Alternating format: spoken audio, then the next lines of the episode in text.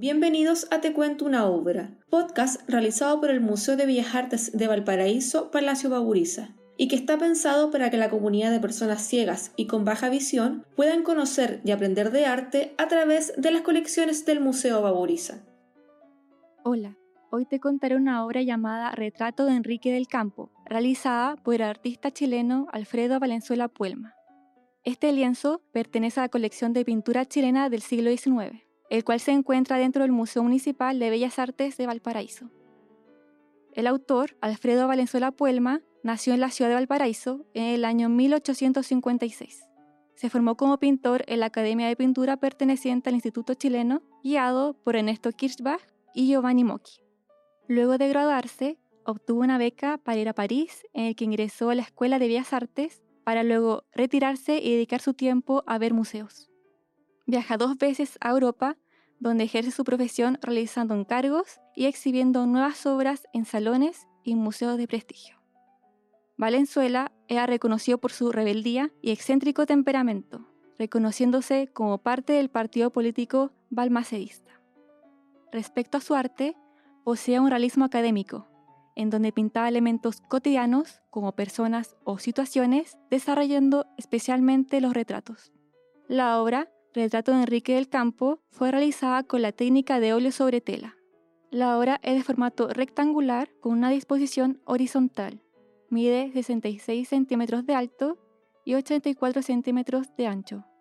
La pintura es en base a la imagen de un hombre vestido de terno sentado en una habitación. La escena muestra que está mirando al vacío.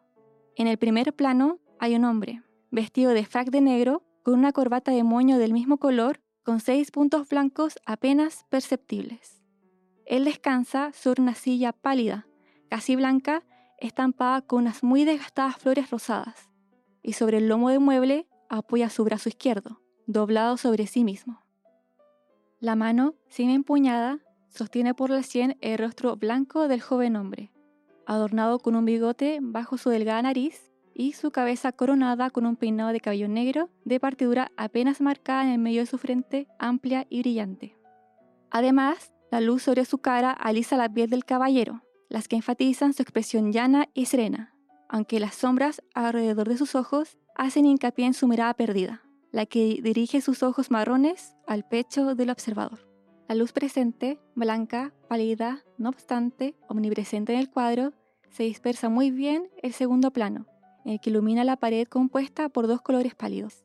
La primera, un amplio verde agua que acompaña al cuerpo en descanso desde el abdomen hasta la línea que la separa de un amarillo, mismo límite que se alinea perfectamente con el comienzo de su cabellera. A espaldas del hombre hay tres pinturas sobre papel colgadas. Las dos primeras son más grandes y cercanas entre ellas, pero separadas por la línea de la pared.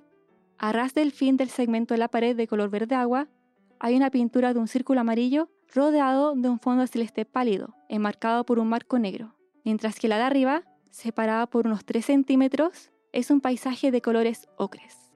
Por último, detrás de la cabeza del caballero se encuentra otra pintura sobre papel de colores cálidos. No se visualiza bien la imagen, pues la misma cabeza tapa la mitad de la obra. Finalmente, en el extremo inferior izquierdo de la obra está escrito a modo de firma, a Enrique del Campo, su amigo A. Valenzuela P. 1984, Chile. Esperamos hayan disfrutado el episodio en el podcast Te cuento una obra. Hoy te acompañó Catalina Huayquín, Ana Lagos y Felipe Erazo, estudiantes de la Universidad Adolfo Ibáñez. Síguenos en nuestras redes sociales arroba Museo en Instagram, Twitter, YouTube y Spotify y conoce nuestra completa agenda de actividades. Nos encontramos en una próxima oportunidad.